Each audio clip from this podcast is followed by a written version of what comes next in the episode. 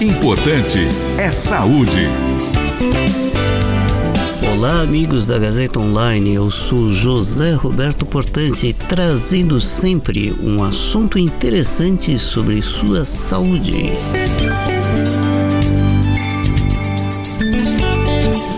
E hoje nós vamos abordar o tema corrimento vaginal. Nem todo corrimento vaginal é doentio, patológico e muitas vezes você que tem o seu corrimento pode estar tá tendo alguma coisa extremamente fisiológico, natural e você está preocupada. Então vamos primeiro conversar sobre o corrimento normal, fisiológico, que é um corrimento branco, praticamente transparente, é um corrimento que não é tão abundante, então por vezes nem chega a sujar a calcinha, ou pode eventualmente sujar um pouquinho a calcinha, mas ele não tem cheiro, não causa irritação, não causa dor ou desconforto para a mulher. A depender da fase do ciclo menstrual, pode ter um pequeno aumento.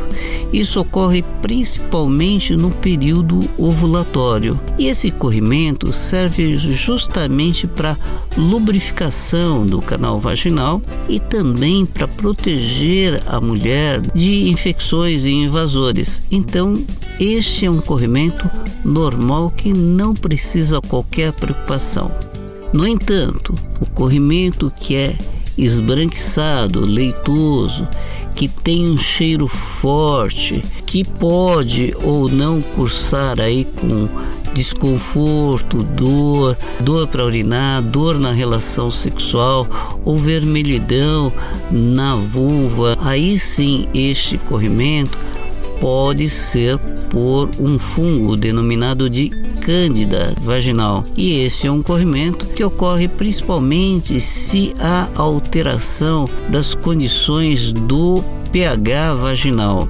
E isso ela pode ter, inclusive em qualquer fase da vida, ela pode ter uma infecção aí por fungo, que se faz um tratamento relativamente comum através de pomadas, através de medicamentos para serem tomados via oral. Existem outros tipos de infecção, por exemplo, por tricomonas, que aí o corrimento é um pouco mais amarelado, um corrimento que causa coceira, irritação vulvar, e este corrimento sim é em geral ocasionado pelo contato sexual, mas pode em algumas outras em algumas condições não ser necessariamente pelo contato sexual. E este corrimento também existe um tratamento relativamente simples em que seu médico pode prescrever para você e tem os, os corrimentos causados por infecção bacteriana.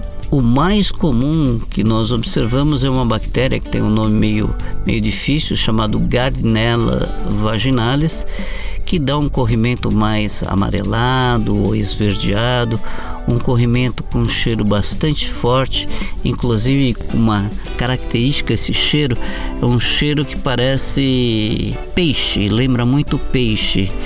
E é um corrimento que dá o desconforto, dá o que nós chamamos de vaginose.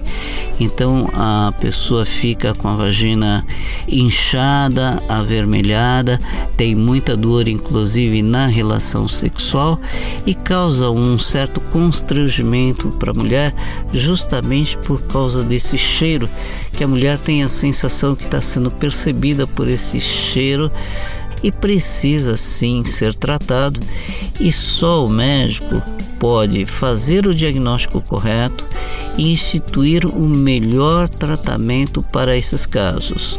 A gente recomenda sempre que a mulher com um corrimento, exceto o corrimento que é com características de fisiológico, como eu falei no começo do programa, que procure uma orientação médica, pois somente ele pode estabelecer certinho o diagnóstico, sabendo se essa infecção é por tricomonas, ou por cândida, ou por gardnella, ou um outro tipo de infecção, instituir o melhor medicamento, se por pomadas vaginais, ou por óvulos vaginais, ou se tem que utilizar também medicamentos via oral, como antibióticos, e fazer o tratamento certinho no tempo correto. E a gente não recomenda fazer tratamentos aleatórios porque você viu pela internet ou porque uma amiga fez um tratamento e você acha que é a mesma coisa e você repetir o tratamento, porque isso pode fazer com que, se você não faz um tratamento adequado, você pode criar resistência nesses micro-organismos, fungos, bactérias e os tratamentos convencionais depois passam a não surtir mais efeito. Então por isso que é bom que você sempre consulte aí o seu médico, o seu ginecologista para fazer o tratamento adequado. E a maioria das vezes esse tratamento inclui também o tratamento do parceiro. Muitas vezes a pessoa faz o tratamento e aí sara e depois de algum tempo ela volta a ter essa mesma infecção porque na realidade não tratou o parceiro. Então por isso é importante também muitas vezes tratar o parceiro para que você se livre definitivamente dessa infecção.